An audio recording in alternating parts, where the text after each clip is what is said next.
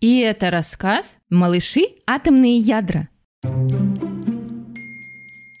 Ты знаешь, друг, что все вокруг нас состоит из малюсеньких частиц, которые называются молекулами. И ручка, и чай, и этот игрушечный автомобиль. А молекулы состоят из ядер в одежке из электронов, атомов. И у всех свои имена и характер. Атомные ядра, ребята, очень веселые и озорные, как все малыши. Особенно любят шалить ядра урана и плутония. Чтобы они не натворили всяких дел, их водят в детский сад или лабораторию. Там ядра встречаются с другими малышами-частицами, прямо как ты с друзьями. Тут-то и начинается самое интересное.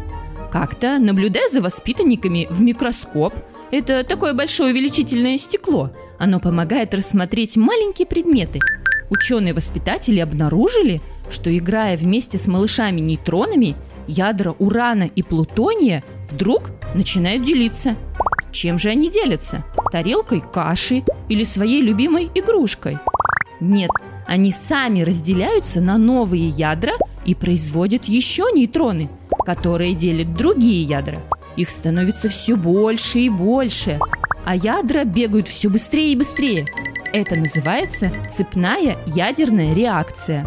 От такого деления в группе становится очень жарко. Прямо скажем, чересчур. В такой жаре можно кипятить воду и даже получать электричество.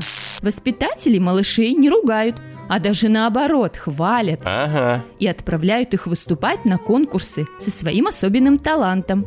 Все потому, что энергии и тепла эти малыши вместе производят так много, что можно зажечь несколько тысяч лампочек или даже заставить двигаться подводную лодку или ледокол. Зачем нам столько энергии и тепла? Ведь для энергии есть двигатели, а для тепла обогреватели или теплый свитер. А? Энергия – это сила, которая позволяет заниматься разными вещами. Когда ты хорошо отдохнул, набрался сил, плотно поел, ты готов бегать и прыгать хоть до конца дня, потому что у тебя накопилось много энергии. Но когда ты устал, а в животе урчит от голода, энергия на нуле. Чтобы всегда быть бодрым и активным, энергию нужно восполнять, то есть вовремя отдыхать и есть. Чтобы ездили поезда и машины, а заводы производили игрушки, нужна энергия. Можно сжигать дрова, бензин или уголь для ее получения.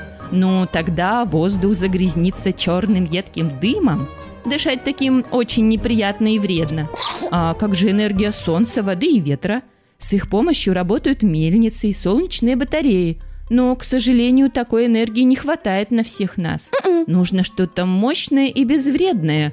Тут-то и приходит нам на помощь талант ядер урана и нейтронов производить энергию тепла.